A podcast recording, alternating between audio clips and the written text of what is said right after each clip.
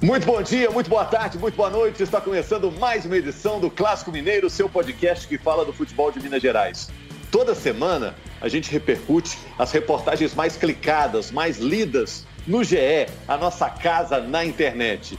A Laura Rezende está sempre aqui produzindo o programa e trouxe dois convidados da Globo. Um trabalha no vídeo, outro, outro trabalha atrás do vídeo. Laura, apresenta a nossa turma de hoje, dois jornalistas competentes. Ei, Rogério, a gente tá igual o Sampaoli, né? Toda rodada, toda semana a gente mexe um pouquinho no nosso elenco, mas aqui nunca dá errado, diferente do Sampaoli, que sempre dá certo. E a gente tem mais uma vez aqui o Maurício Paulucci com a gente e também o Rodrigo Fonseca, que tá aí no site, ele que comanda aí o GE. Globo, sabe muito de Atlético, Cruzeiro e América. Sejam bem-vindos. Valeu, tudo bem, Rodrigo? Rogério, um abraço. Laura, Maurício, estamos aí para debater o futebol mineiro essa semana, que foi um pouco mais uma semana agitada no Cruzeiro. Exato, a gente está gravando na sexta-feira, Maurício. Hoje você teve que apresentar um Globo Esporte falando do aprofundamento da crise do Cruzeiro, né? Mais uma derrota e agravamento da crise financeira. É, tá difícil soltar um sorriso na hora de dar notícia do Cruzeiro, né? Só notícia baixo astral, né, Maurício? Pois é, baixo astral demais. Tudo bem, Rogério, Rodrigo, Laura? Um prazer imenso sempre participar aqui do podcast. Um abraço para você também que está nos ouvindo. Uma semana complicada, né, para o torcedor mineiro. O Atlético perdeu para o Fortaleza nessas invenções. A gente vai falar muito de Jorge Sampaoli. E essa situação do Cruzeiro que é desesperadora, assustadora e muito crítica. É até curioso, né? A gente às vezes tende a trazer um recorte um pouco mais divertido, mais bem-humorado, mais sorridente, mais alto astral para o Globo Esporte, mas nessa situação, realmente, o pesadelo para o Cruzeirense é difícil de dar um sorriso ou de arrancar um sorriso, que nesse momento é só dos atleticanos. E quais notícias que bombaram na semana no GE? A Laura separou para a gente aqui, ó. No Cruzeiro, uma notícia que teve muitos cliques, né? Repercutiu bastante. Integrantes de organizadas invadem a Toca da Raposa para cobrar jogadores do Cruzeiro. Rodrigo, é, eu fico imaginando que quem faz esse tipo de protesto acha na cabeça maluca aí de que está ajudando, né? Mas imagino que para o jogador só atrapalha, né, Rodrigo? É, com certeza, né, Rogério? Primeiro que a gente não pode apoiar esse tipo de situação, né? Invasão de centros de treinamentos, não é local para o torcedor ir cobrar, mesmo que seja uma cobrança pacífica. É um local de trabalho, jogadores precisam ter privacidade, ter tranquilidade para trabalhar. Já está uma situação dias conturbados no Cruzeiro, né?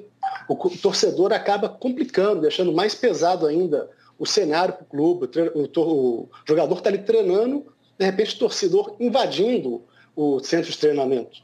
Isso só complica, complica cria mais um ambiente pesado para o clube e ajuda muito pouco. Não ajuda nada, eu diria, né? Sem invadir um local de treinamento. É, mais um capítulo desse, desse cenário tenebroso que o Cruzeiro enfrenta, em né? que todas as pessoas parece que têm uma ponta de, de, responsabilidade, né? São vários culpados, não existe um culpado. Não adianta ficar apontando o dedo para um ou para outro. O Cruzeiro agora está precisando de soluções e, por enquanto, a atual gestão não está encontrando, não. E o jogador, imagino Laura, Maurício, já deve pensar: poxa, agora eu vou para o aeroporto, vai ter confusão lá, quando eu voltar, vai ter confusão de novo. Você imagina o cara ter cabeça para trabalhar num ambiente desse, a preocupação das famílias e tudo mais, né? Não é o maior elenco que o Cruzeiro montou na sua história, claro que não é, né? O time perdeu aí para o Sampaio Correia em casa, mas o cara tem direito de ter tranquilidade para trabalhar e tentar tirar dali o melhor que ele pode, né? É curioso porque o, o futebol acho que é uma bolha à parte da sociedade, né? Em qualquer outra esfera profissional, isso seria um crime, que é inclusive previsto no Código Penal. Vou dar uma de, de Eduardo Almada aqui, de jurista, artigo 150, com previsão de um a três meses é, de detenção ou multa. Mas como no futebol impera a impunidade, e a gente já está acostumado a isso, esse tipo de agressão, esse tipo de crime, esse tipo de invasão vem se notabilizando. E o Rodrigo falou, fazendo um recorte interessante sobre isso, o Cruzeiro é um time que tem pontualmente algumas peças muito experientes, né? A semana foi marcada, a gente vai falar sobre isso, pelo depoimento, pelo desabafo do Fábio, mas uma pressão como essa, com violência, com agressividade, ela só tende a desestabilizar a maior parte do grupo, que é um grupo formado por muitos jovens jogadores. E falando ainda nessa desestabilização de todo o elenco. Ontem mesmo, na coletiva do Ney Franco, ele disse que nessa ida do Cruzeiro a Atibaia, eles vão levar uma psicóloga para tratar o elenco do Cruzeiro. Isso, assim, é muito sério. O elenco do Cruzeiro ele mostra um abatimento dentro e fora de campo de, de uma situação que não tem um. A gente não vê uma melhora e de postura mesmo. O próprio técnico fala isso, que é uma psicóloga chamada Michelle está indo com o elenco é, para trabalhar com esses jogadores que estão sofrendo uma pressão gigantesca dentro e fora. A torcida, eu entendo a torcida tem todo o direito de reclamar, protestar, mas o que a torcida, alguns integrantes de torcida fazem é vandalismo, é crime e a gente só vai parar de noticiar isso quando realmente houver uma punição. Ô, Laura, em relação ao Fábio, ele deu uma declaração bem forte, né? O Fábio, na verdade, quis dizer o seguinte: ó, quem botou o Cruzeiro nessa situação não está aqui agora, está dormindo lá tranquilo no travesseiro, né? E quem ficou, que está tentando tirar o Cruzeiro da situação que está, está recebendo essa pressão toda, né? Diria... Isso no dia que o Fábio completou 900 jogos com a camisa do Cruzeiro. Eu diria que essa declaração do Fábio foi uma das mais fortes que eu vi, assim, várias ao longo desse último, do último ano e desse ano também.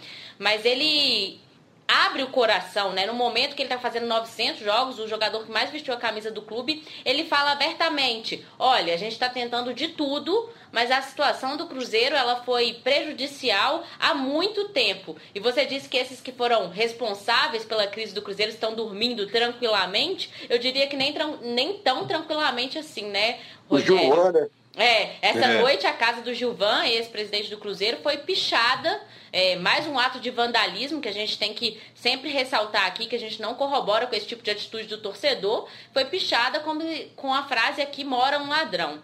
É, o Fábio só quis ressaltar que são problemas que já vem acumulando no Cruzeiro ao longo dos anos e que explodiu do ano passado para cá. Tá, e só deixando claro que o Fábio não usou essa expressão, cabeça tranquila no travesseiro. Quem usou aqui foi eu, né? E, Sim. como você está explicando, realmente a tranquilidade não foi tão grande assim. Vamos apiar aqui, Maurício. É, vamos para o Atlético, porque o Atlético está na liderança do campeonato, apesar do tropeço no meio da semana, né? O Atlético perdeu no meio da semana, mas agora tem dois jogos em casa, contra o Goiás e contra o Fluminense. E aí bombou no GE. Com dois jogos em casa, Atlético busca alcançar sete rodadas como líder do brasileiro. Está todo mundo acreditando que o Atlético vai terminar, no mínimo, no mínimo, o primeiro turno na ponta da tabela, né, Maurício? É, o Atlético vinha de uma sequência de quatro vitórias consecutivas no Campeonato Brasileiro, estava é, abrindo uma vantagem muito grande na tabela de classificação, chegou aí aos 27 pontos. Isso com um jogo a menos, né? A gente sempre lembra aqui que o Atlético deve aquele jogo contra o Atlético Paranaense lá do início do Campeonato Brasileiro. E nessa rodada, essa derrota do Atlético é, deu uma acalmada nos ânimos, né? Na verdade, nessa euforia do torcedor atleticano que achava que estava tudo muito estável, né? O São Paulo teve que mexer muito no time e eu acho que agora o Atlético tem uma boa sequência. O Atlético viu essa diferença diminuir para dois pontos para o Internacional, que venceu fora de casa, né?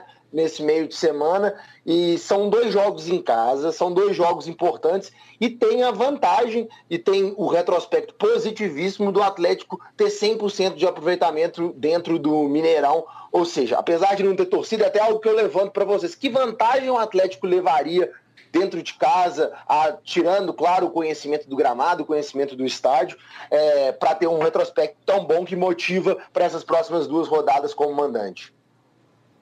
Rodrigo. Ah, oh, Rogério, é, realmente o Atlético, né, uma fase muito boa com o Sampaoli. O que a gente precisa entender do Atlético é que o Sampaoli, ele tem uma, a convicção dele. Nada vai mudar o trabalho do Sampaoli. Presença de torcida ou não presença de torcida, adversário, ele tem uma metodologia de trabalho que é em cima de rodar o elenco, de armar o time em cima do adversário. Isso é da metodologia dele. Ele não vai mudar. Contra o, o último jogo, o Atlético acabou perdendo para o. Fugiu que agora para Fortaleza. Fortaleza. Fortaleza. O, o São Paulo perdeu algumas peças importantes, que são peças chaves ali na, na montagem do elenco dele.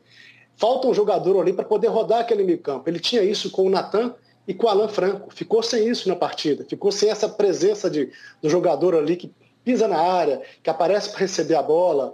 Aí os pontas, que são peças também fundamentais no esquema, não funcionaram. o Marquinhos entrou muito mal, o Keno não estava numa noite muito feliz. Então, é, foi, foi uma exceção do trabalho do Sampaoli. O torcedor espera que continue sendo uma exceção, que o trabalho continue sendo na, no nível que vinha, vinha sendo é, colocado. Com dois jogos em casa agora. O Atlético não, não perdeu ainda em casa com o Sampaoli. O Sampaoli não perde em casa desde há muito tempo, desde a época do, do Santos, que ele não sofre uma, uma derrota como mandante. Então é uma grande chance para o Atlético poder se estabelecer definitivamente ali na liderança do campeonato. Tem tudo para isso tem time para isso, mesmo com os desfalques agora ainda nesses próximos jogos. O Natan ainda é dúvida, vamos ver se ele vai voltar, mas o Atlético tem uma grande chance aí de se estabelecer na liderança. E é importante ressaltar que o São Paulo está no início de trabalho. O jogo contra o Fortaleza, que o Atlético perdeu, foi apenas o vigésimo jogo do São Paulo à frente do Atlético. Ô Laura, e também bombou no GE. São Paulo vê Fortaleza decisivo e aponta a falta de criatividade do Atlético na derrota sofrida lá no Ceará. É, mostra que o Atlético, apesar de estar fazendo uma boa campanha, é o melhor time do campeonato no momento, a tabela mostra, ainda tem uma coisinha ou outra para corrigir. E está até esperando a janela abrir, né? Para tentar ainda mais um reforcinho, que o São Paulo segue pedindo, né? É pidão esse São Paulo, né? É pidão mesmo. E ele resta saber se o São Paulo vai conseguir fazer o Atlético jogar em alto nível. O Campeonato Brasileiro é muito longo, são 38 rodadas. Você querendo ou não, uma, uma, rodada ou outra você vai perder uma peça principal do seu time. E apesar do São Paulo mexer muito no time, cada rodada a gente sabe que é uma escalação diferente, ele vem mantendo um time base. E nesse jogo contra o São Paulo, ele acabou perdendo quatro jogadores que eram essencial no time dele, que é o Alan Franco, Júnior Alonso, Savarino e Natan. Três servindo as seleções dos seus países e o Natan com uma lesão, um edema na coxa. Acontece que resta saber se o São Paulo vai conseguir mesmo com esses desfalques, fazer o Atlético vencer por mais rodadas e manter na liderança, que é o que o Atlético quer ganhar o título brasileiro, né? O Atlético perdeu do Fortaleza de 2 a 1 e opa, essa batida aqui é o vento, viu, gente? Que tá cada um em cada lugar e a janela chegou com tudo aqui na minha cara. Três batidas no meu ouvido. Você já ouviu esse sertanejo? já ouvi, tem, tem até um comercial que passa direto. Agora, olha só, vamos falar do América. O América venceu o Vitória por 2 a 1 um. Dos mineiros, quem venceu foi o América, né? Do, dos três times da capital. O América derrotou o Vitória por 2 a 1 um. E no GE, a notícia que mais se destacou do América, Lisca valoriza a atuação ofensiva do América e pede treinos no Horto por evolução em casa. O América estaria desperdiçando alguns pontos importantes, jogando em casa, no Independência, e o Lisca, que é o time treinando lá. Né? e pode fazer realmente a diferença. O América hoje já joga, né? Hoje a gente está gravando aqui na sexta-feira, hoje o América já está jogando de novo, pegando o Náutico. Confronto importante né, para o Lisca. O Lisca comandou o Náutico. E, de fato, Rogério, Laura, Rodrigo, todos que nos acompanham, o América tem tido uma campanha estável né, na Série B, mas tem deixado, tem deixado escapar alguns pontos é, dentro de casa. A gente pode, pode tentar recordar aí dos últimos jogos na Série B, teve aquele empate de 0 a 0 com o Guarani, também teve. O América chegou a vencer a Ponte Preta, mas perdeu para o Figueirense dentro de casa. Eu não sei quais são as vantagens exatas que, que o Lisca ganha em vencer, em treinar, perdão, no Independência, mas eu acho que atacar esse ponto dos jogos e dos desempenhos dentro de casa, eu acho que pode ser uma boa saída para o técnico do América para conseguir esse acesso que ano passado bateu na trave. Agora, Rodrigo e Laura, é claro que a imprensa nacional fica de olho no Cruzeiro, que é o gigante, é a grande atração da B nesse ano, e a campanha terrível do Cruzeiro faz todo mundo perguntar pelo Cruzeiro, pelo Cruzeiro. Agora, o América, correndo por fora, parece que esse ano tem grande chance de subir, hein, Rodrigo? Tá... Quando o América acerta o pé com o Rodolfo, o Ademir Fumacinha, é difícil pegar esse time do Lisca, né?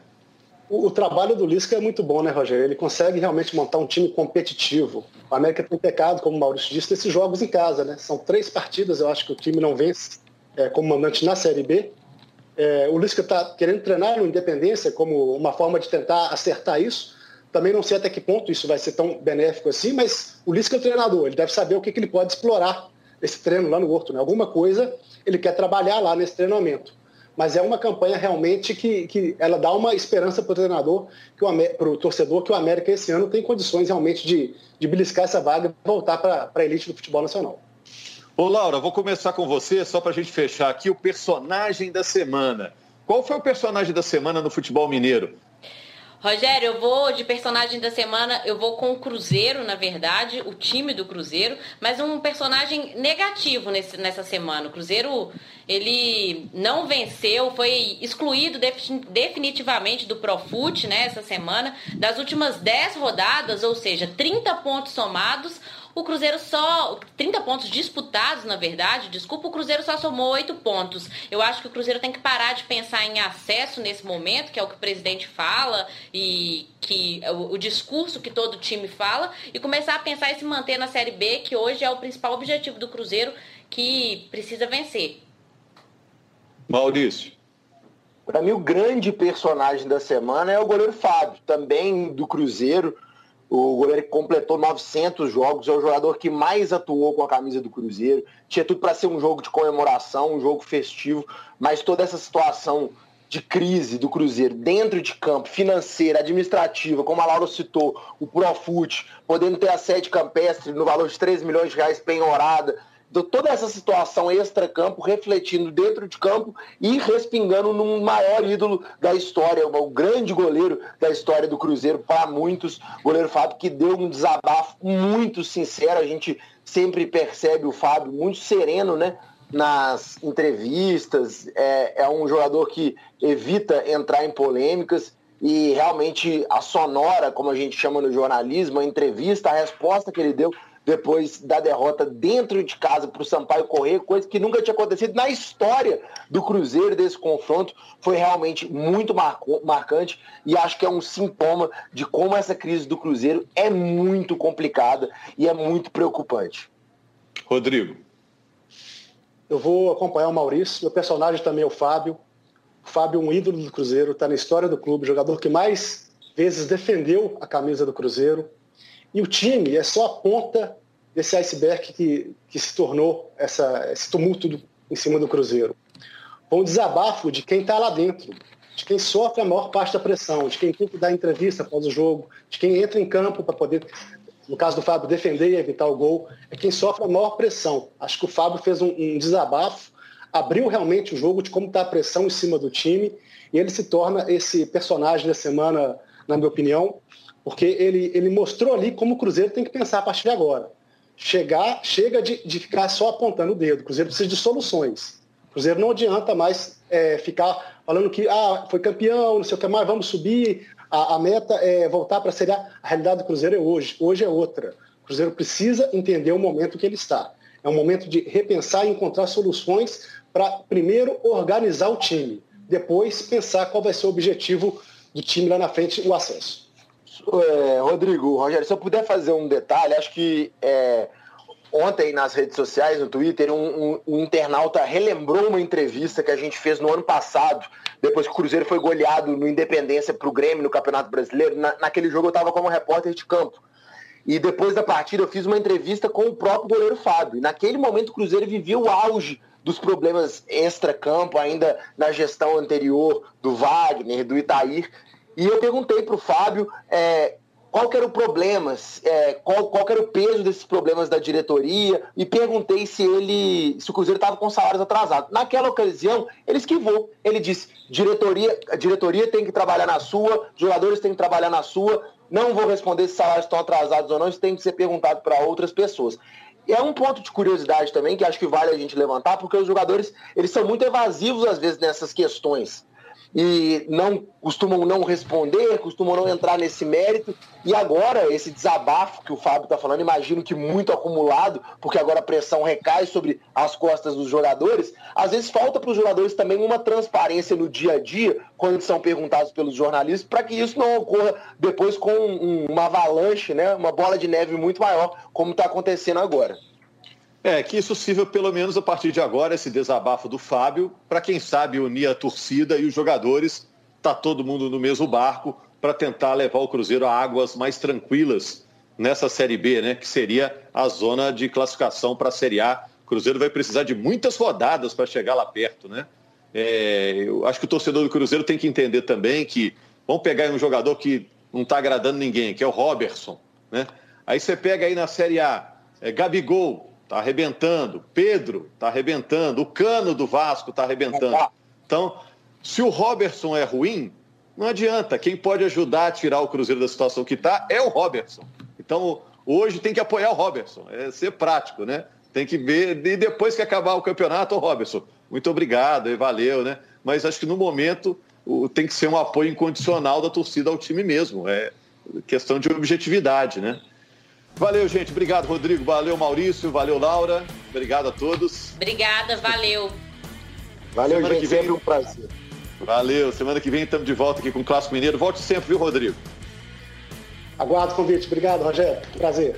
Você pode indicar o Clássico Mineiro, nosso podcast também. O endereço é ge.globo barra Clássico Mineiro ou então nos agregadores. Você vai lá e acha essa discussão legal sobre o futebol de Minas Gerais. Tomara que a semana que vem seja uma semana mais positiva do que foi essa. Um grande abraço.